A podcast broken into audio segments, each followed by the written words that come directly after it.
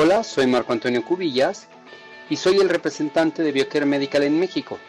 Habíamos estado platicando sobre el paso 1 de la inmunistoquímica, que es el procesamiento del tejido. En el último capítulo nos habíamos eh, puesto a desparafinar en la estufa a 60 grados durante 20 minutos.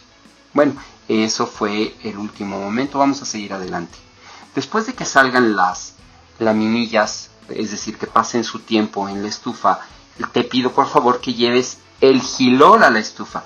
No vayas a llevar las laminillas a la estufa porque en el camino se va a endurecer la, la parafina y no tiene caso que si ha estado en la estufa eh, disolviéndose la parafina, pues la enfriemos de golpe y se vuelva a endurecer. Entonces, por favor, llévate tu cuba con eh, gilol a la estufa y la sumerges.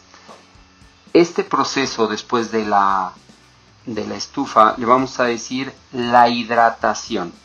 Entonces, esta hidratación incluye un tren con varios reactivos. Vamos a empezar con el tren más sencillo que usan en los laboratorios. Primero ponen gilol y lo pueden dejar ahí durante 5 minutos, las laminillas directamente en el gilol durante 5 minutos, porque el gilol lo que hace es disolver la parafina. Después del gilol vamos a meter las laminillas en alcohol absoluto. El alcohol absoluto es mucho más ligero que el gilol y lo desplaza. Ese es su propósito. Entonces vamos a hacer algunos baños o dejarlas por ahí 5 minutos en alcohol absoluto y después vamos a poner alcohol del 96. Vamos a poner alcohol del 96, las laminillas y ahí las vamos a dejar otros 5 minutos o algunos baños. Las escuelas de hidratación cambian, muchos ponen 5 minutos y también sacuden las laminillas dentro de los reactivos para acelerar sus procesos. O hacen uno o, hacen otro. Después de el alcohol del 96 lo vamos a pasar a un a mitad de mitad. Es 50% etanol, es decir, 50% de agua y 50% de alcohol absoluto, es decir, etanol al 50.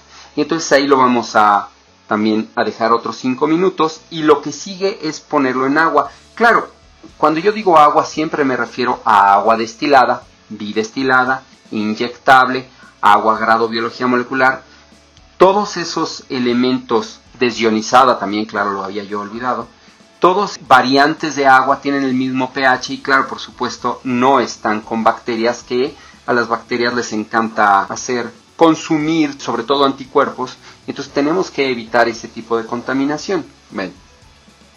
Entonces lo vamos a poner al final en agua y hasta aquí termina el paso número uno de tres que tiene la inmunohistoquímica con esta grabación me voy a despedir y bueno, seguimos en el siguiente capítulo.